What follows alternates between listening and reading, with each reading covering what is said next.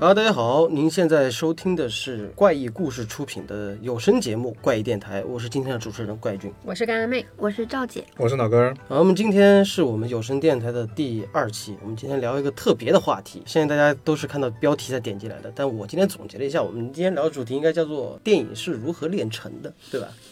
你怎么能说这个呢？你怎么好意思说对这呀 个呀？不是因为就是对我们来讲，我们是一个业从余无，到有的一个过程，呃， 对，是是，就是因为从一个专业科班出身的，或者说呃真正的电影工业上来讲，我们算是通过某个契机，嗯，然后了解到这个东西，然后发现现实和理想差距是非常好啊大的残呀。酷的。对，然后今天为什么要聊这个话题呢？是因为就是收听到本期节目的时候，应该已已经知道了啊，就是我们马上有一部着作着着着 著作、著作、着著作、著 作，着作，对，叫《精灵神捕》，马上要在九月二十号在 B 站上线了，要和大家见面了。对，因为我们去年嘛，对吧，就拍了这么一个电影，但是在嗯通过这部电影之后，我们正儿八经的从一个影视解说，完整的体验到了一次电影真正的影视创作，就真的算是从策划到最后成片，整个一套流程我们都经历过。对，影视创作流程，在这样的一个过程之中，我觉得还是收获蛮多的。对，就希望通过这种方式给大家分享分享，我们在通过制作《精灵神捕》的时候，哪些东西是我们曾经预料到的，哪些东西是我们曾经预料不到的。然后就做一个电影的话，是不是真像我们想象中那么简单，对吧？所以说今天我就邀请到了我们这次《精灵神捕》里面涉及到的一些主创，比如说老根儿，他是负责我们前期剧本的策划工作的，而我呢是担任了这部电影的监制和编剧，然后我们的干妹她就是制片人、执行制片人还是总制执片人？行执行制片人，对，通俗来讲就是管钱的。对，我们赵姐是也是制片人、制片助嗯应该理不。算。嗯，对，我们赵姐是我们刚刚总的助理，对， 兼保镖。 见话 絮，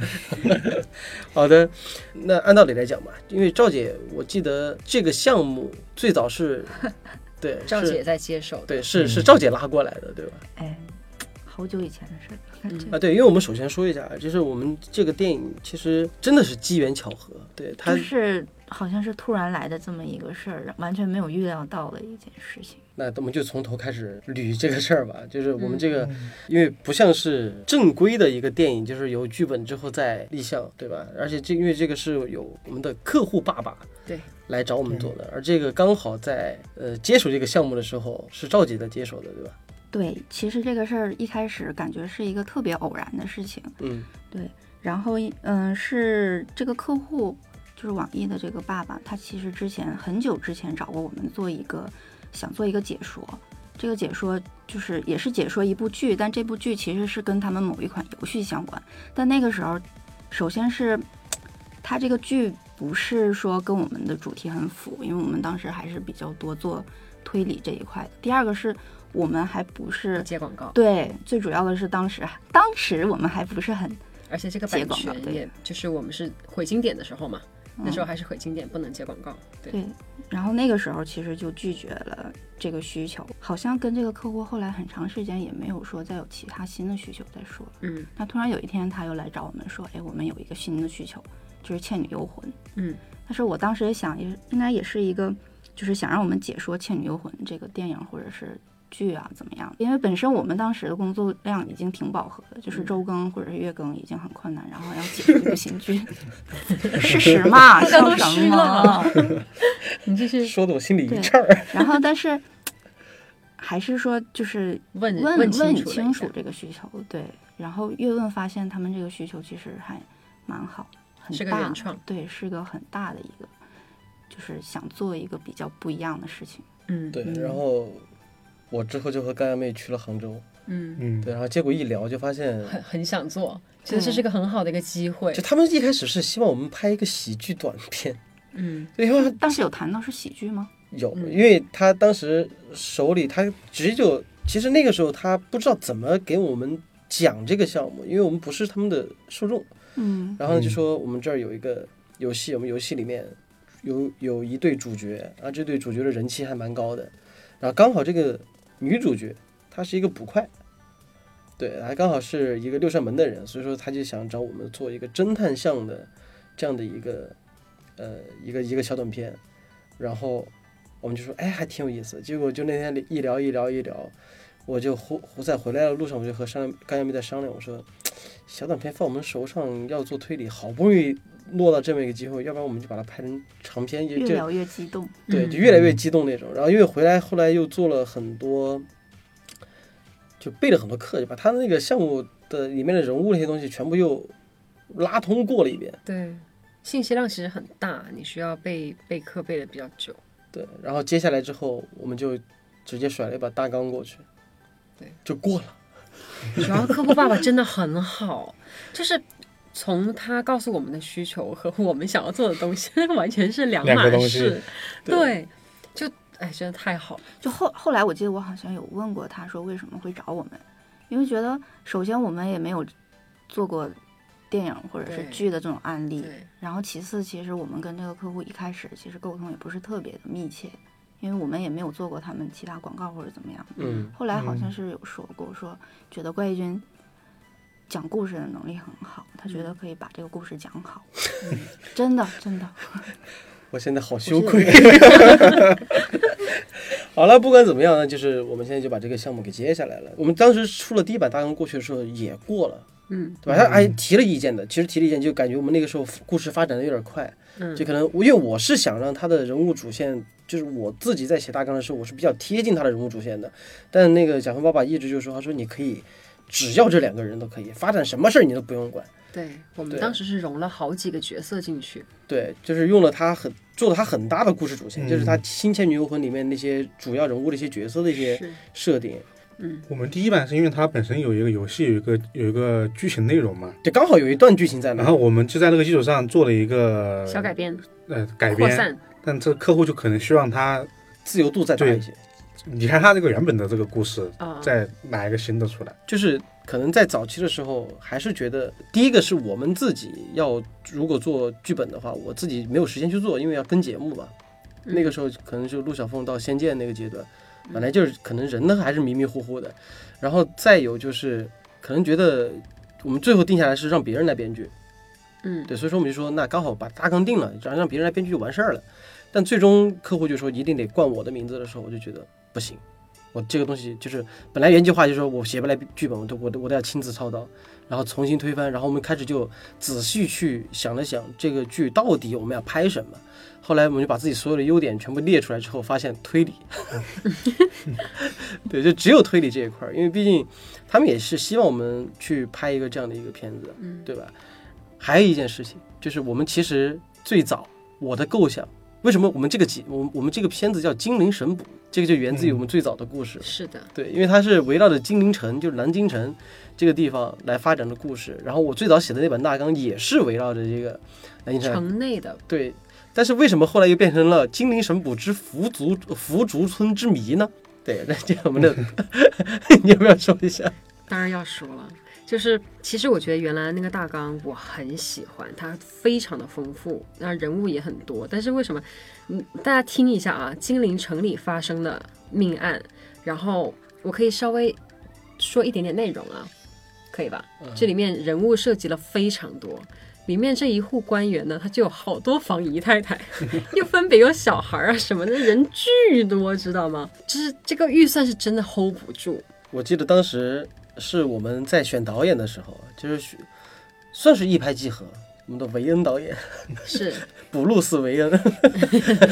对，就当时他也和我们聊了很多，他其实我们就觉得还挺挺合得来的，然后我们就把故事大纲发给他看了，嗯看完之后导演也没说什么，就问了我们一问了我们一句话，就是你们打算用多少钱来拍？然后听了我们的预算之后沉默了，对，其实根本是不可能。对，就然是后后面这个其实我们会。嗯，更多的把钱花在可以看得见的地方，就是如果说我们真的我们的本来的想法就是把钱花在可以看得见的地方，那如果是上一版的话，那就 根本就是看得见的地方都花不够，就就嗯没有钱花。对就这然次后就是把有限的钱花在都可以看得见的地方，就是我们的一些你看腰牌也好啊，像这种道具制作都是还比较精良的。然后服装我们也是请了横店比较好的一个服装师来帮我们制作，然后服装其实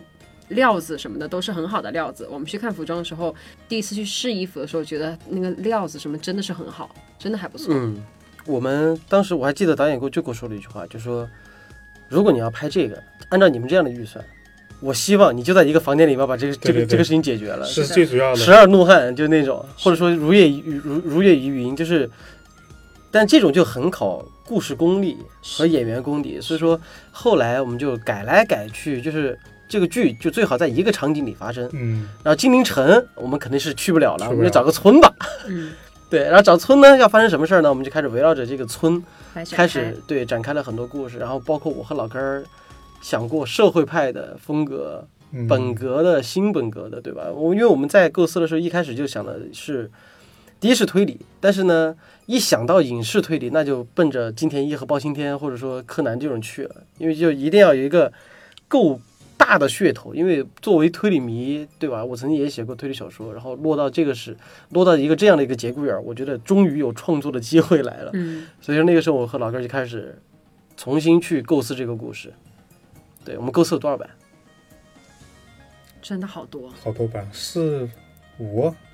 四版还是这个只是大框架就已经改了这么多版了，对对到你具每体个还又细化在。细化到具体的轨迹实施都有都有都有三版了，应该不止。应该不我止觉得。不止，我三光版太我少光。我光是甩给爸爸的都好多版了，反正挺嗯多他。他可能就觉得，嗯，怎么每次来都不一样，对对，我们主要就是每次都不一样。而且改动非常的大，主题就也相当是于不一是样新的故事一样。对，然后最终其实就是把这个还是慢慢定成那个样子的。嗯，对，因为导演其实想我们要的风格，就是因为我们当时给导演说，我们说我们讲喜剧和推理，他说不行，你这个体量 只能只能要一个，你只能选择一个，就是你本来就没什么经验。你还想去玩一些花里胡哨的，那你还不如把推理做到极致。况且喜剧也不真的不是谁都能做的。对，就所以说就完全不好做。你说那 OK，我们就抛弃所谓的那个什么喜剧啊，我们就好好把推理给做好吧。这也就变相导致了我自己在后来剧本创作里面的时候，就写了一个超级本格推理小说的剧本。嗯嗯，对，而且是本格推理小说，而不是还还不是影视剧了，对吧？那这个其实说回来，就我们现在电影市场里面，其实有很多，也算是有很多推理推理类型的电影，但是中国市场里面，你说要本格的电影有哪些？唐人街第一部啊，第一部还算很本格的，然后其他的都没有没有原创的，我觉得《唐人街》应该叫啊算了本格，你把这个“狠”字去了。啊，好像它就本格嘛，真正很本格的是金陵城。 啊啊！其实我们这个故事里面，其实早期在创作这个故事的时候，我们还想过什么？就是打破封建习俗的爱情故事，对吧？嗯嗯嗯，是的嗯，因为一开始就是那个叫什么，就是导演给我们说了不止一点，就是除了场景之外，还有一嗯点就是，就是电影一开始的前五分钟，就是网要抓大人经典套路要抓到人，啊，对，要有噱头。对，要有一个很大的噱头。是嗯的，所以当时的有个有个有个版本就是说，呃三，个这个村村子里面的人假如自由恋爱，啊，就会就突他就然会死死 亡，血还是很足的，但是。呃就类似这种还有挺很多版的，哦，甚至我我们还还有我真那的觉得个，每一版都很好玩 儿。还有那个叫什么祝由术，是，啊对这是个也是，就是鬼门十三针，是，这个你听过我吗？没有，就是嗯中这个医是吗，就是中医里面十二科的第十三科，就是至今为止都有人在用。嗯，干能干嘛干嘛？呃，你这么理解吧，就是跳大绳儿，你知道吗？嗯，它也算祝由术。对，就所以这个往深了讲，就是我们有有机会单单聊一下这个节目，嗯呃，单单聊一下这个话题。但是就是我们也想过用这种，但是后来我们去找了一个顾问，她真的是一个女巫，没没想到还还在这个年代能听到这个名字吧？就是她，她就说，她说你们想碰这个题材，我不拦着，但是小心点儿，就是因为我们你看开开剧剧组里面不是呃，就是要拜拜。啊，不是，等一下扯得远了，就是比如说像他说你们接这个项目，就是不管是写也好，拍也好，你每天都得烧香哇啊！对你现在想想，如果是在那个村子里拍这种题材，真的很恐啊。对，他说你你你可以不信，但是后果自负啊，就说了个这个话。然后后来我们就想一下，我们实在 hold 不住，就是你没办法去 hold 这么专业的一些东西，而且你不好说，对吧？怖，所就以说可有可能不小心就碰到什么底线或者什么。啊，对，然后所以说啊，好，那就这个方案也火了，反正就又开始脑爆，就到底我们要讲一个什么样的故事，我们讲一个什么样的案子，要设定一个什么样的轨迹，反正最后老根儿就一句话点醒梦中人，呃，然后就有了现在的我们这个电影的核心轨迹。嗯，对，然后就围绕着这个呢，我们就开始了创作了。但是又说到这儿，正常的剧本创作，你了解吗？你说剧本还是说前期的部分？就是在创作剧本的时候，就是也算吧，就包括接接下来该干什么是吗？对，呃就可对能对是你先写了大纲，然后写了大纲以后，你写那个人物小传，人物小传完了以后，你出剧本儿，出了剧本儿，你要出分镜，然后分镜脚本儿完了以后，可能才开始看景啊，然后这样这样那样的，对，然后到我们这儿，中一言间以 蔽之，大纲剧本大儿结纲束，大纲剧本拍摄中间什么就没有了， 对，我剧本到拍摄只有哎一天我的时 间，但是但我们这儿其实我们这儿浪费最多时间的是设定，嗯，对，因为我们要去构建这个村子的生态。嗯嗯，对，就是它大概是什么样子，然后因为它，呃，我们也可以给大家大概介绍一下我们现在的故事大概是什么样的故事。这故事很简单，就是有一个呃非常避世的一个村子，它叫福竹村，因为它是在一一片片竹林里竹林面的里，面对。但是呃，这个村子呢，我们给它的设定是，呃，避世，就是没有没有没有外人进来过，也没有人出去过，有这样的一个设定。完了之后，突然有一天啊，这个村子里面有五个长老，就是和这帮村民生活在一起，这五个长老就等同于五个村长嘛。对，然后在这样的情况下呢，有一天，他们的这个长老里面一个四长老，就是因为他的房间着火，然后他人被烧死在里面了。对，然后就我们的女主就接到了这个任务，就进这个村去查案。然后呢，就大家都知道，就是一旦是失火被烧死，这一定不是意外，嗯，对，这肯定有鬼。但但是是发问现它背后是有故事的，呃，对，但是后来发现就是这不止，这不只是一起凶杀案那么简单，嗯，是就它里面会就会包，就是发生很多很多东西，就是福竹村之谜。嗯对，这是我们的一个故事。所以说，就单这个村子的合理性，因为我自己不是太喜欢，就是那种金田一那种设定。就是很没来由的，就是这么一个村子，你接受它，对，你就该应该有这么一个村子，那那你去接受它。所以说，我们就光是这个村子是怎么样的一个生态，其实我想了很久们就想了很久，嗯然后完了就在轨迹的合理性上，我们也想了很久，就真正其实真正落实到剧本上很快，我们是找了对吧？我们是找了专业编剧。嗯和我们一起合作的，就早期我们是我们这边把案件的轨迹什么的都写过去，然后嗯专业编剧去来进行执完行。善剧情，对，然后听了我们的故事之后，编剧就真的就花了一晚上时间，就把我们的一二三四这个故事给定下来了。捋捋了出来。对，就捋捋出了一条大致主线嘛，然后他嗯就完善成大纲又给我们看。嗯，其实前期也真的磨合了很久，因为他就是可能编剧写出来的感觉就是太过于传统了。嗯对，然后到我们手上的时候就觉得不是我们想要的感觉，因为它会照顾到很照顾到很多线，就其实说回来就是不够推理。对，但是后来事实证明我们错了， 对吧？最终成为这个故事的时候，就是我们和编剧合作的时候，就是就经历了很多煎熬，嗯，因为吵架也没少吵，嗯，是对吧？然后在做的时候，这个就体现出，其实怎么讲呢，也不能说双方都都没错，也没不能说双方都有错，只是专业看待问题的角度不一样。因为我回头想来，就是叶子，就我们那个和我合作的那个编剧，嗯，他一直在说，他说我希望我们这个剧好看，就是其实也会他遵循那个，就比如说前六分钟的准则呀，在第几页应该出现什么样的故事，然后应该怎么样能丰富饱满这个这个这个情节。但是我因为们电影它这个剧本真的很公嗯益，很吃这个起承转合的，怎么说呢？传统的这个做法，你如果真的不是说特别特别出彩的一个新的形式的话，可能最稳妥的方式吧，就观众是最最吃这一套。嗯。他他们是专业的编剧，知道怎么样写，观众是可以接受。对对，但是因为我们也的确是没有经验，所以我们还比较固执己 见。 在他看来，我们是你就是个固执的糟老头子。对你就是你就是一个傻屌 甲方，差不多， 啥都不懂，还非得指手指手我画就脚等。着你拍出来拍成什么 样。对，其实所以说在那个时间段里面，我也不愿意去让别人觉得我是一个多多那个人，但是后来就还是没有我们想要的感觉，所以说就磨来磨去，磨来磨去，然后最终到定稿的时候一出来，其实故事框架大概已经有了。然后，但是其实还是最终推理的，我所谓想要的严谨的推理和一些逻辑线的缜密啊什么，就没有在剧本里面体现出来。是，它是推理，对于他来说，它稍微弱化一点，所以说这就是为什么你到时候你在我们大家都已经进组了，马上要拍了，你在开拍的前一天还在改剧本，就是一直在强化那个推理的那个部分，嗯， 对，包括拍的过程中还在改剧本， 我都崩溃了。这个组在拍，然后他在隔壁小房子里面把自己关着改剧本 儿，真的崩溃了。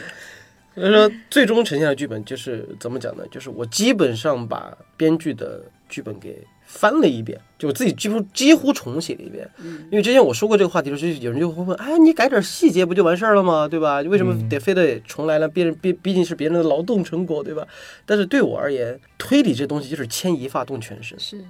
对，然后所以说，当我把这个剧本写完之后，呃，已经离我们的开拍第二天对，第二天就开机了。然后我们的全剧组人员拿到最终定稿剧本的时候，其实也就是临着开机的时候。所以说，到正儿八经开机的时候，我是处于，因为我作为监制，对吧？我是处于一个高度，就是几这个是什么高度待命状态，因为全剧组只有我一个人是最最清楚剧本，最知道该怎么拍的。那而最就是对剧本同样有非常非常清楚的道具美术都不是很清楚，特别还有一个人，导演，导演都是当天我觉得女演员被骂这件事情，你要背 锅。女演员台词背不下来呀、因为她没有时间背。对，因为我我觉得我们就是，你其实为什么会有这样的感觉？嗯，这就是我真没有经验。就对在我的脑子里，就我我因为我记得非常清楚是，因为你是十二月初，我们是一八年十二月份就开始在进行筹备工作了嘛。是十二月然后嗯你和赵姐是十十二月初你就去了，嗯，我按道理是十二月十号，就我生日那天，对，对吧？就应该进组的，但是那个时候是因为要更新录节目还是怎么回事儿？而且还要去西安参加那个书的一个啊，对对对对线对下活动。对一个阿加莎的线下活动是，所以说对我我是晚了两天，就是十一号还是十二号进的组，嗯，对吧？然后在那之前，因为编剧、制片就是编剧我们的干牙妹，包括统筹，然后那个高老师都在催我，就说你的剧本什么时候定？然后包括我们编剧都替我们着急，就说你们哎呀，你们十几号再开机，十七号再开机是吧？还是二十号？我都忘了。 对啊，反正就是你们要开机了，你怎么也你你得为演员考虑考虑啊！你别改了，你大半就是我来帮你解决，怎么怎么样？就我们编剧也挺着急的，但我没有感觉，我我因为我是这么认为的啊，就是我把它当成了我们拍，平时拍节目一样对啊我真把它当成平时拍节目，我就觉得，我可以告诉你们，对，我就提前一天出开机第二影响天吗？的对啊，我觉得不影响啊，我记得那个时候去，就是剧本之前几天，其实大半个剧组的人都已经陆陆续续开始进组了，然后每个人进来都不知道自己要干 什么，就是大家都在等剧本。大家其实拿的是上一稿的剧本，然后再做筹筹备的工作，嗯但是离开机前出的最终稿的剧本还是有一定量的差别，所以说就导致了我们中途要赶道具啊，嗯要紧急的置景啊，这些都是一些，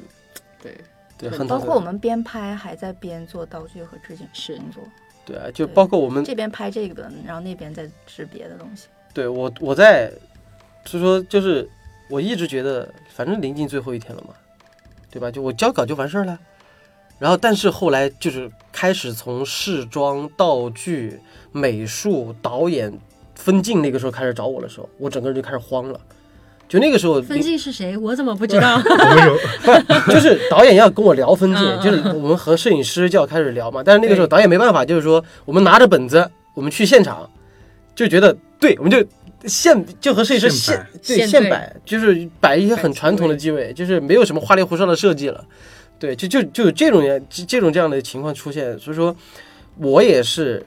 在后后续真的在开机之后开始拍的时候，突然慌张，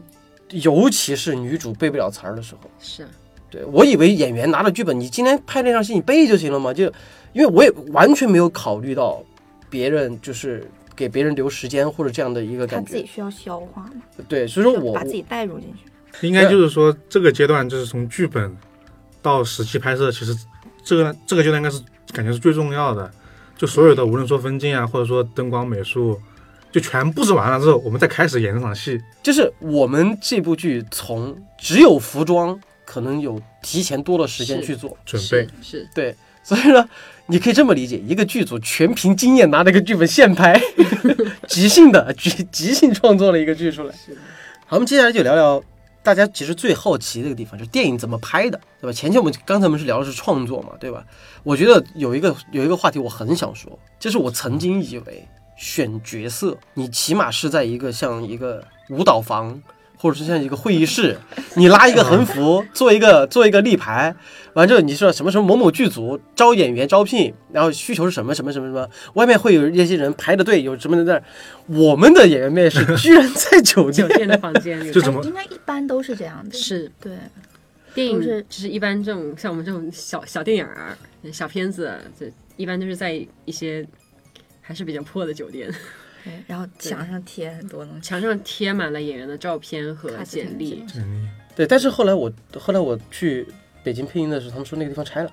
啊， 就没那个了地。方可是个很有名的选角的酒店 呢。对，就后来刚阳妹和赵姐就劝我，就说我当时就很意外嘛，我以为就是说他们说我们在就在酒店面试演员，嗯我也以为是在酒店的会议室。是，没想到是在演员副导演的房间里面。 就你们能理解一个像旅馆一样的房间，然后我们在那个房间里面去面试演员，就是那种感觉，那种氛围超级奇怪。我们说我们坐那儿，然后就说躺床上呗。主要是就是，其实我们找演员是在北京找嘛，然后也是在酒店里面面试，就是很多电影那些网络大电影其实是啦，因为其实像我们这个就比较适合，就比较 穷， 一言以蔽之。一言以蔽之，是啊是啊，就主要是的确是也也没有太多的那种。其实你最早跟我说的时候，我还不信，直到我入住那个酒店，哎，你去了吗？嗯，我没有，没有选没择有我没有，啊、我当时去了酒店是，因为我当时就把我惊到了，我说怎么就在酒店房间里，这不像话呀！ 然后我真的去那个酒店大厅，我第一次见到那种像快捷对像快捷酒店门口贴满了那种各种网络电影的那种演员招聘信息演员招聘信息，哇，我都惊到了。然后我因为是晚上入住的，所以说没没这个概念。但是白天那个时候，就我们也要差不多面试演员了。我去那个房间的一走廊，走廊起那个门口全贴的是电影海报、嗯电影海报可能简单和的名字，对，就贴的某某某电影，然后试镜就在这儿，然后整个大厅的走廊里面全部蹲满了这些演员，我惊到了，就这个可能就是北京的生态啊。哎呀，好像有一个电影，那个叫什么，横漂，讲横漂的那个电影就有这里一面有段，讲到这个。对，就这啊一是段吗，嗯，我觉得有个原因是什么呢？我们就是所看到的那些电影选角全是大导演的，就别人有钱，导致我们以为都是这样子的。啊我们也很有钱，但实 际上，但就是但实际我们没钱。 哎 但是我见过那种就是名气也不咋大，就拍过几部电影，然后场面撑的巨大那种，海报设计的巨丑。那我觉得他们也是有钱，对，应该也是有钱，应该也是有钱就的。网大还是很有 钱的。是啊是啊，就是我们我们也没有搞什么开机的发布会什么的，人家我们真的是听都没有听过的哎电影。发什么不什么真的会啊？有发发个布朋友圈就行了嘛，朋友圈发布会， 朋友圈发布会。对，之后我就我们就到横店了。嗯，对吧？其实我们我们的剧组没有在横店里面，我们在横店旁边的一个叫东阳，嗯，对，一个、一个做家居很厉害的一个地 方。但是我我我算是第二次去横店，第一次去的时候算是半个游客加乙方，嗯就那时候去我也横店去了好几次。对，但是我第一次作为一个工作人员到横店去工作的话，我真的对那边的电影体系真的是惊哇呆，哦现在惊呆，哇哦，真的是，就是我曾经一直以为它是个小地方 而已，对是吧？没想 到那么大没是想到吧？人家这么厉害。而且每一户人都是那种，就真的是对剧组，就是真的是见多不怪了你去到那儿了以后，你就会觉得自己真的是最不专业的。啊！对，而且我我当时还有那种心境啊，就是我是来拍戏的，啊你们都就要听 我的。啊对，然后呢就会有那种就觉得可能是。啊，真的，就就比如说拿我老家来说啊，就郫郫县来说，如果说你在那儿架个机器，你就不说了，就是我们平时公司拍广告那个阵仗，你拉个车过去，然后什么挡板、话筒一这种，马上就围过人来了。哎呦，我在拍戏哦，哎在拍戏， 就这种。但是在横店完全没有这种感觉，是，而且就而且就是我们还是个小剧，我们我们我们算是就是一个真的是一个超级迷你剧组，对，而且是我们上面就还有那种不专业的网大、专业的网大、嗯和不专业的电影，还有专业的电影，对吧？还有这电视剧，就比如说徐克就是横店常客嘛，嗯，对吧？他们就是拍那种大电影的时候，就是真的是觉得每一个工作人员，每一个环节，怎么讲呢？教我做人， 真的是，是你甚至有些时候，你连一个场工看你的眼神，你都会害怕，就是他那个眼神，你在就怎么？你你再怎么弄，你再怎么拍，我之前经过都不是这样子的，你就要这样搞这种对啊感觉对啊啊。是是是，就是在那样子的一个环境下，你是你是很有压力，并且你会很担心受到别人的质疑的就，可因为能大家会都专业。一不小心说了很不专业的话。对，对，他就可能会不服你，是不服的众。是我是记得的怪已经说了很多不专业的 话，我忘了是什么了，但是但我们我记得有一个叫什么，就是可能学过影视专业的这些呃朋友应该知道有一个环节是必有的，就是从开机前我们干嘛一堆人坐在那儿读剧本，对，读剧本，剧委会，唯独剧本，嗯，剧委会嘛，就唯独剧本。就这件事情是我在闻所我未闻的，不是我我知哦哦道哦，就是在。就比如说像看，比如说徐克的一些片子的时候，就会经常看到一一群人坐在会议室嘛，嗯，就是包括《权力的游戏》不是也有嘛，就是嗯一演员坐在那儿读剧本嘛。我以为，我以为只是演员之间对戏，嗯但是呢，当干阳妹告诉我是全剧组人嗯，读剧本的时候，我就我就问了一句话。为啥？ 你不就把灯打好就完事儿了吗？对吧？你把道具准备好就完事儿。但是后来他干阳妹给我解释完这个事情之后，我才发现，哦，原来唯独剧本是这么重要的一件事情，因为你要让每个人都和你达到思维同频。对，是对，但这个是一个，我觉得越大的剧组越要做的一个事情，而且每个人可能会记得更细。我们道具师，是，对，就可能有些时候我们自己会忽略到的一些东西，他都把它记进去。因为你看，尤其是我作为编剧，让人头疼的一件事就是，比如说我就写四个字：道具师、美术、服装就疯了。头疼。你知道哪四个字吗？千军万马。是啊，对吧？这真的是你的笔下可能就简简单单两三句话，但是就可能说，尤其是写推理小说，就可能说我写剧本的时候可能会更聚焦聚焦在某一个道具上，嗯但是回过头来，就是道具师会问我，就是哎，监制，你这个房间到底是什么一个摆设？嗯，你房间里面需要放多少碗、多少筷子，怎么怎么样？嚯，这个是直接给我问懵了，就我没想过，就这可能又倒推回来，就可能是职业编剧的话，可能他们在写就甚至是分场的时候，到到执行剧本的时候，可能就会考虑到这些，对吧？也对答如流这种，就我哦，原来我发现把一个小就那个时候我就产生一个心理变化了，就是你要把一个小说给影视化。不是一件简单的事儿，而且里面有好多好多戏，因为你要呈现给观众看，而不是让观众自己去脑补。脑补嗯对，而我还在一个脑补阶段。 对，既然我们已经提到这个层面了吧，我们就可能要卖卖惨了。嗯，对，因为我们在平时在别的电影宣发里面经常会看到啊，这个演员受伤了，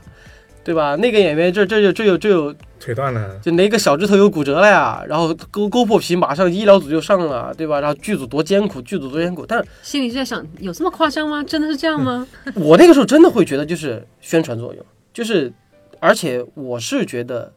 拍戏苦不是正常的事儿嘛。嗯就我能理，因为我不是说我没有当过演员，我也当过演员，嗯我进过我进过剧组，也穿过很厚的衣服，在大热天或者说怎么样嗯的，但是、 哼，真正扎到剧组里面的时候，我觉得这种苦真的是每一个工作人员都是值得尊敬的，是的，对吧？那最最值得尊敬的两位啊， 因为两我位们制片对，因为我们很穷，对我还给我还给观众朋友们介绍一下，因为我们很穷，所以说呢，我们的人手就不够，所以说呢，我们的 两位制片人呢，居然干了产地的事儿，来，什么都 干，啥都干。来你们分享能一下上了都上。对，你们分享一下吧。反正我唯一能分享的就是我和导演，我们拍摄十多天，我们每天晚上都没洗澡，就是因为那几天你们应该都是泡在酒店里面专门去弄剧本，但现场的情况应该都是我们跟高老师一起，对就我们跟制片一起弄的，是所以就很基本问题可能不会涉及到就是拍摄的，呃，就是画面，就是我们产地那个事儿应该不会涉及到画面，但是肯定会影响我们执行的。就比如说那个地方，它是那个时候非常的艰苦，在一个什么情况？就是它是刚下过雨，它嗯是那我个们那个村村它真庄的就是一个真的村子，泥然泞到后不行，一走全部对陷下去，整整整只脚陷下去，我们就必须要在泥上面全部先木板铺好，嗯铺满了整个村的木板了以后，再往木板上铺草运了几车的石是头先是草，还有草啊，铺了木板铺草，铺草，铺草铺草在草的上面，然后再把那个石头全部再铺在上面，嗯这工作量真的很大。然后我们那的个石是头又不够很人手，石头又很新，你记不记得？对，然后还要在然石后头就上撒红土，对你又不能让它那么新，所以我们就就是好多层当时也有也有人帮忙嘛，反正常务嗯那些，然后去山上去凿那些土，土，对，对然后再把那个土撒到上面去做旧。做就对，就来来回回跑，来来回回跑，嗯你你你拍摄那天根本就根本不不知会道拍那这个底下地是什么东西是，那底下就像沼泽一样对，就是相当于你们踩在沼泽上面，但是上是面铺了一层木板啊，铺了什么东西架起来。是我给我给观众朋友们介绍一下我们的那个村子到底是什么样一个村子啊。首先呢，它是一个经常有很多剧组会去拍戏的一个，算是一个景吧，因为它它搭建的那个村子的生态还做的我挺们好进的。去的时候，还不上一个错景刚拍完，呃，对对。然后呢，但是我们和别的剧组不一样的地方是怎么样的呢？就是现在很多，其实我们在拍完那部戏之后，看一些别的网大的时候，我们我记忆中我看到了三次这个村子。很多特别多，嗯，对，也捉妖记》，然后还有那个还有啥？徐《盗墓笔记》，还有我们盗墓上一笔部记就是《盗墓还笔有记》。镇魂，街，镇魂街我不知道，我们那个祭坛就是镇魂街的祭坛。嗯，这样吗？对，那我永远没想到因。为他他那个我们那个我们我们在电影里面的出现那个祭坛，嗯，那个祭坛是郑鸿街拍了之后没撤，然后我是就们、留下。啊，对我们去看景的时候，就祭坛那场戏是我单独加的，就是本来可能就在村子里面集个会就可以说完成推理怎么样的，但是刚好有个祭坛，我们就把它用上， 就就这个东西就是哎，刚好这个景还挺看上去还挺不错的，就这样的一个情况，我们才加了那个祭坛的。那就是我们就大家就知道了嘛，就是这个村子其实出现在很多网大里面，但是那些村子都你不仔细看，你不不会发现它是一个同一个村子，因为他们都做了绿化，都是在就是第一铺了草，第二种了花，第三还在那些门面上装了很多东西。但我们用这个村子，它啥就是呀？那个这是村啥子呀？不是，到但是手有一个才问题，应该是我们也是在冬天的时候拍。没有。其实真的，不管是冬天还是怎么样的，有一个网大，我不想提他名字，但是那个网大给我们的，就是它的质感和我们的质感基调，不是应该是基调差不多，像嗯但是做的比我们好太多了。它里面，它跟里面一看就是有人在住，但我们那儿就一看就是 残破，很符合你避世的设定。不，但是这个你再逼是没有人气啊！就你得有一些生活化的一些细节对在对对他们可能对就对再次包装过了之后才有的，然后我对们没，了。其实很，简单，就是你按照常理来讲，一个村子里面你总得有晾衣服吧，对吧？你总得放一些嗯生活用品在外面，你总你再避世，你在这个村子里面要过得幸福一些嘛。现在就感觉这个村子就是那个村子，嗯，就因为没钱置景，就是那个村子到手啥样就是啥样。唯一能做的一件事情呢，就是我们去铺路。而为什么要铺路呢？是因为它这个村子它的外面有一个水塘，对吧？那个水塘那个水是真的是往、啊对，嗯真往的内是渗吗？对往往里渗，不是是山上的水流到水塘里，对，然后那水塘的水山上又往下水对又又渗在土里，就是在所以说我们那个时候就出现这种情况，我们以为就是天上下雨，因为那个时候就气温已经很冷了，我们就一直一直以为那个雨下下来之后就积了水，嗯，但是不下雨，出了两天太阳之后发现水怎么还有水？然后后来仔细一发现，哦，原来就是从下面渗出来的水，就整个那个村子的环境其实是很很恶劣。很恶劣。我跟赵姐还挖沟了，哎呦，挖沟排水吗？嗯啊对排你到们那个河里面，你们水塘里去，你们岂止挖沟，你们还还你你们还修了坟，是我 们还修了坟，哇，里面那堆个了坟的坟戏也是我们修的，哎呦喂，因为我们剧本里面有一场墓地的戏，然后其实最早的时候道具弄那个就是几修了几个，因为我们在我们的设定里面就是堆堆几个土堆就好了，对，后对面但一是看，哎，空捞捞，再堆，继续堆，就因为土堆太小了，就不像是埋人的地方。对，然后我们就又又开始堆，然后我们的干辣妹和赵姐就跑去你知道那个那底下是什么吗？那什底么下你是有个看到吗？没有你你知道那个是怎么堆起来的吗？怎么堆起来的它底下是一个箩筐对，因为我们找不到那么多土，哦所以你把箩筐放在上面，就然后做把然它后再往上铺盖土和成一石个头三角形极致啊！有些该偷懒就偷懒，解怎么说呢决办啊法这应该就是嘛，说是没钱剧组的， 怎么 让看起来还是很豪华？对啊，因因为为没有那么多人去堆那个土。我记得有场戏啊，但这个这这场戏有点剧透了，算了不说了，反正就是我们某一场戏需要挖个坑。嗯嗯，我们看景的时候觉得那个那个坑还好一点，就是我们看景的时候觉得啊就在这儿，就在这儿挖坑简单嘛。结果道具开始置景的时候一挖下去全全是是水，嗯疯了。 对啊，就就就是还是很恼火的。但我就是因为写剧本嗯的时候忽略到了一个严重问题，天气。天气对，因为我你想想，我在写剧本的时候完全没考虑过这是夏天还是冬天，无所谓。再加上本来我们这个就是一个游游戏改的，所以说我们那个时候是想尽可能的去让人物的造型，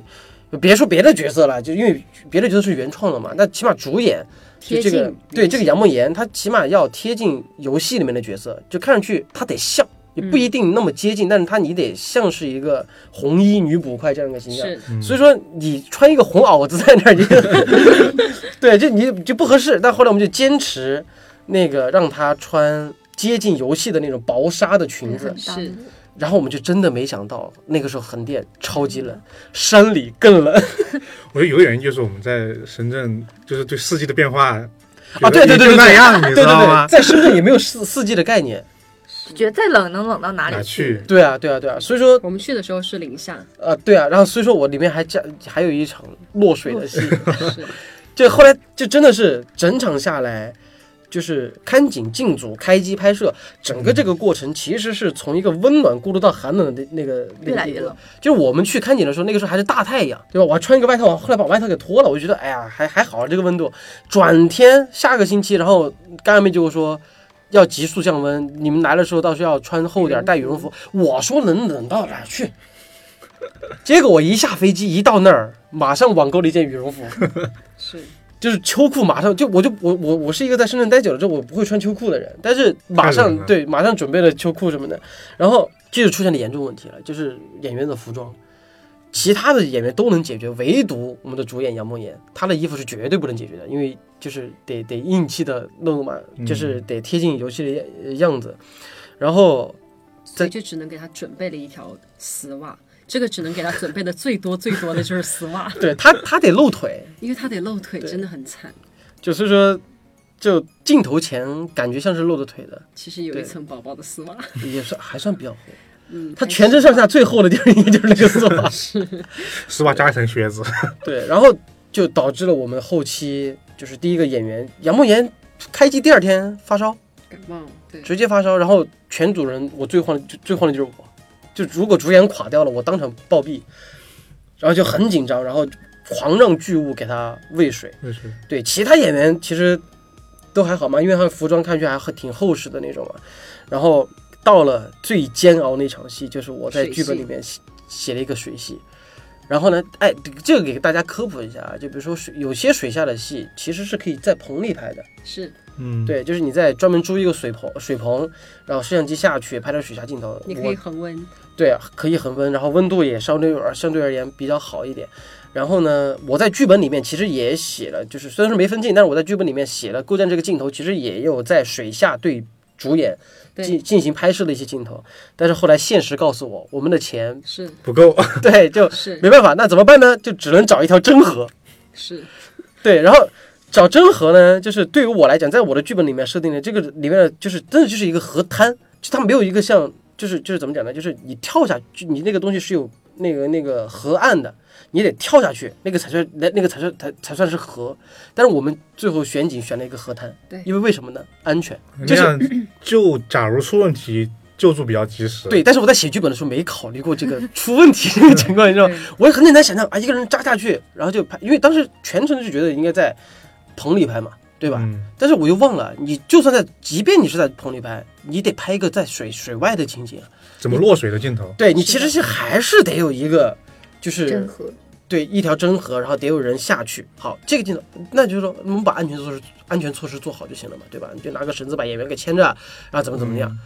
好、我想的太简单了，因为一个最严重的问题来了。那天晚上多少度？零下两度，我就在一个体温正常的情况下，走在河边上，把手指放到水里，我都坚持不了五秒钟。真的是那个水是刺骨的，钻心的冷，就那天，而且那天晚上真的是冷到不行。完了之后，呃，我们前之前还考虑过，就是就是想过很多办法，就是让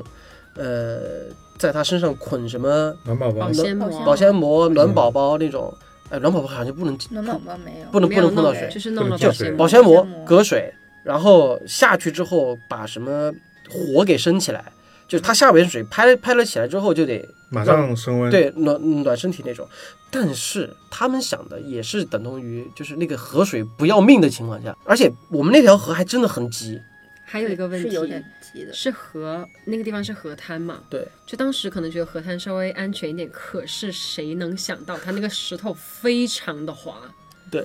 太危险了，真的太危险了。就站在那儿，你站不稳，你不动你都会摔倒的那种情况，你还需要在里面演挣扎的戏。而且你落水之后，其实是在不是在河滩边上的，你还是往里走是的。啊，对然后对，越往里走，你你还你还不流能速越他会快，把头抵下就去。得因为因为你你还不能就是怎么样，你不能站在岸上挣扎。对啊，就是你要落水嘛，你实际上对你至少把你整个身体进去，至少要进去挣扎进水里面嘛。但是后来我跟你说，就拍了这个镜头的时候，其实真的也是也没有到河中 间，对，没有没有没有就但不是敢整这个么人也下去了，呃，他他是到一个他的对他腰整的个位人应该还置是他下他水是腰到的了位置他是到了他的腰那个位置，然后完之后我们开拍的时候他就坐下去开始挣扎，嗯，嗯但是没办法，真没办法，就是最后那那些素材镜头我看了之后，就是很少是我们理想中的，甚至是我们现在出现在电影里面都是矮子里面挑高挑高个儿，哦所以说我们就决定为演员找一个替身，嗯但是我们找到那个替身呢，他也没有只没有多少经验，是他没有，对他，不会游泳的，是吗？嗯，不会水啊，对我真觉得他不是，我不知道他为什么要接这个活儿。对，就反正反正我是在现场啊，因为你知道吗？就是。嗯你自己怕就是紧张，因为第一你是知道天气很冷，第二我也知道这个河水很刺骨，所以说我在做自己的心理建设，我在自己安慰自己。嗯但最过分的是每个人都会去吓他，但这个吓不是故意在吓就，每个人去安慰他，反而让他觉得哇，这个事情居然有对对这对，么吓心人。嗯心理压力更大。然后因为我和导演就是因为我们在决定拍河边这场戏之后，就是在剧组里面了。嗯，然后知道那个河水怎么怎么样的时候，我和导演到现场真的是那种心里也越发的煎熬。就我和导演在逃避，就是赶紧先拍先拍前面的戏，就是最后一场落水戏，最后最最最后拍。对，就先把前面那些戏全部拍掉，因为我和导演真的是就感觉自己在杀人，你知道吗？就是那种感觉很难受，没办法。然后那个时候我自己也很紧张，然后就我就一直在给那个演员说，你活动手脚，就是赶紧活动，该怎么怎么样。然后那演员他一直表现的状态就是没事儿，没事儿，没没事儿，事，对，，没事儿。哎呀，这些小问题就，但是你的很这乐观你真的能看到他的脸上那很个紧张，对很紧表张情是僵硬的。好，最后到没办法了，要机位架好了要下去的时候，所有人严阵以待，包括下流下游不是下流啊，就是 下游都会有工作人员在那儿等着，然后专门有人去守着这个演员，然后怎么样？就是因为这样的一个情况下，就是我们一边要一边要照顾演员的，就是是安全，一边又要防看片子止质量，对防止意外，就是最终其实是说实话，这场落水戏我不满意。是的，第一次对拍的不好，而且演员很害怕，他头没下去，他对只下去了半个脸，他下去半个脸之后，他最后我记得非常清楚，是他叫了一声救命，是他叫条件反射叫了一声就救反命，正对，就是他难受就快快死了，就那种，哎，整个人就就懵了。但那个时候没办法，还得下去一次，对。所以说他整个人下来之后，就是大脑一片空白，我们问了他说这个，因为真的是没下去，他的脸连耳朵都没下就进去，是受不了了，真的不行。然后我们就说还可能还得再来一条，就问他可不可以，他说没事，我可以。对他真的你要看他那个哭了嘴唇都是白了，因为他下去的时候就要在水里泡着。因为后来我是看那个，嗯，那个素材，录的就是素材他走在河里之后泡了半天，在这儿好了吗？好了吗？摄影师说等一下再调一下，就会有这种情况。就哇，我反正我是后来我一直守在河岸滩上，他一完就赶紧连人一起抱起来，那个时候都不管什么男女性别了，就是直接抱起来往往火边上一杵，然后各种活你我活你 人对，啊，这就是拍戏的一些东西。因为我觉得我们其实也真谈不上艰辛，就是对于一个毫无经验的剧组来讲，这个这一点儿就是顶多就是准备不够充分。对，就是真的，我还是说，就是从剧本上能考虑到这些东西的话，我都不会写这个呃这就可能我们还是没有实际经历过片场，还是不知道文本和现实的差现别实。的差别。对对对对对，哎呀，反正这一次真的是全程在这样一个拍摄环境体验下之后，真的长了太多经验了，就包括我们普通看个电视，就说啊，我们希望有一个月光，或者说我们希望着火了，有火光映射在那儿。那这个光该怎么打？就怎么就这这些对于一个专业院院校的学生来讲的话，可能不是什么难事儿，但对于我们毫无经验的人硬着头皮去上的话，其实这件事情就真的让我们大开眼界，就真的是山猪进城了。对，这真的是跨界了。我们以前真的是觉得评论别人的剧，评论的头头是道，这儿不好那儿不好，但真的这件事儿落实到自己的头上，是。真的不是一般人能干的事 儿。我们以后就对嗯是评论别人，我们也是嘴里 积点德，对，不然别人反问一句：“你们弄得好吗？还哎得是有不好哎，但是我我我很想说，就是起码我做了。嗯，就是我在尝试了，因为毕竟对我来讲，因为这部剧从后面我们剪辑，我们剪辑后期将近花了大半年时间。是对这个，从我们最早预期的合同，这个第一，我们就是做节目来讲的话，没有想过它的后期会这么长。嗯第二，就算即便是做广告，因为现在赵姐就负责广告项目嘛，对吧？你做广告的流程是说多久就多久，不可能拖的嘛，是的，对吧？但是我们拖也不会拖半年。啊，对啊，但是我们就是因为客户其实对我们真的太好，就是我们的甲方，嗯然后就说也会包容我们，就是希望能把这个，就是因为已经从短片走到了电影，然后你电影又走到这一步了，就是全员都是很认真的在弄这个事情。你如果说你着急忙慌的把它交出来，得不偿失嗯啊！对不起，我打了一个嗝，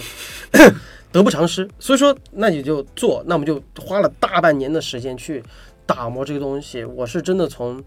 又后来就是真的又从剪辑、后期、特效、配音、配乐，最后甚至是上字幕、调色、混音，我是真的一条龙，就是从头从策划到最后，就我全程跟完之后，哇，真的是都不容易，对对对，电影真的还是一个体量太大了，就做起来嗯就是我们觉得这个作品对我来讲，就是可能我还会继续去写剧本、当监制，甚至是我还真的是想当导演了，因为在这一年的时间里面，我自己也成长了很多，对成长了很多，也去嗯也带想着要去创，想要创造更更多的一些东西。呃，对，就没有说要止步不前了，就是还是希望自己通过这样的经验去让自己提升更多嘛， 嗯，对吧？但是你，就我估计这个剧出来挨骂还是得挨骂，对对，也也得受。但是怎怎么讲呢？就是我们一个小作坊，我们很感恩有这么一个机会，能让是我们就是涉足。就我我真的是觉得。我们遇到了慈善家，就让我们真的 是对， 让我们来刻画我做好，第一次的对尝试。我们虽然说这种感成本低是抱怨，但是问题是这个钱是别人出的，嗯他没有你你再低的成本，你没没有人愿意掏这个钱来给你交这个学费，其实是对吧？其实是很难去干的一件事。但我们有这样的机会，我们也做了自己目前就是当时能力范围最大的可能性去完成这个事情。那有一个完整的东西在我们这儿，就我们赚到了经验，去做了这样一件事情，我觉得是一件好事儿啊。但是呢，对于正儿八经的电影工业和正儿八经就我们甚至连一个网，真的是我们曾经瞧不起的网大很大。都嗯都比不比我上。们专业太多对了。我觉得最后啊，对我来讲，从头到尾，上到甲方，中到剧组，后下到观众，就是怎样这样这样的一个这这这样一个范围，我觉得最该道歉的人是我，嗯就全剧组都在包容我自己。我一直说，我们我们拍了一个不像电影的电影，但是我非常感恩的是，我们尝试了整个过程。而在这样的整个过程，让我们理解到了电影工业，就是我们我们必须迈出这一步，而且我们这一步迈得很幸运。就通过这件事情呢，对于电影工作人员，我们都是产生了不一样的看法。第二个呢，是作为一个电影行业的编外人士，第一次尝试去做自己的东西，但是我们是接受观观众的任何意见的，因为对我来讲。你们所说的每一句话都会成就下一个未来的我，我不会说这这部戏你们口碑拍糟了，我就会停止的，只会让我越来越强。是好， You- you make me strong 好了，我们今天的节目就到这里了。不知道大家对于这种电影行业，或者说你曾经也是一个，或者说现在也是一个接触影视的这样一个工作人员，如果你有什么想说的，也可以留言在我们的下方，然后和我们一起分享。然后呢，当然也希望大家多多支持我们九月二十号要上线的。精灵神捕，好了，既然是精灵神捕，也大家也知道，这个精灵神捕是来自于一个网易的游戏，叫做《新倩女幽魂》，所以说就不得不提到我们主角杨梦妍，而杨梦妍里面官方给他出了一首歌，叫做《胡言》。所以说，接下来就在我们这首河图和洛天依演唱的《胡言》的歌声中结束我们今天的节目吧。我是怪军，我是干妹，我是赵姐，我是老根儿，我们下期再见，拜过得拜。拜。拜拜浪子出手，救他浪子回头。昆仑有姑娘，策马似脱缰，十指无沾阳春水，却将长刀扛。六扇门打怪除妖多繁忙，不如与我做羹汤，红衣当配白裳。柔肠百转，梦悟三生无名浮下当一担，不减烦，一望昆仑万山寒。我身轻诉衷肠，回眸间映刀光，一条红杏斜冲光，风萧皆动荡。五月街上刀下，风如松狮几行，夜太长，奈何刀锋永未芒。竹上，杯卷起泛思量，今朝红衣绽放，别醉又何妨？摄影当作春光，或南行或北望，三更响，独我月上还惆怅。冷月心，啊那小姑娘杀敌很猛啊，你行不行啊？过几日，再过几日，我定能。啊，这可是你说的。君子一言，驷马难追。关门有姑娘，我日思夜想，梅香楼畔桃花醉，蝴蝶摇窗荡。这红梅穿过冬来平天上，白衣俊郎舞刀枪，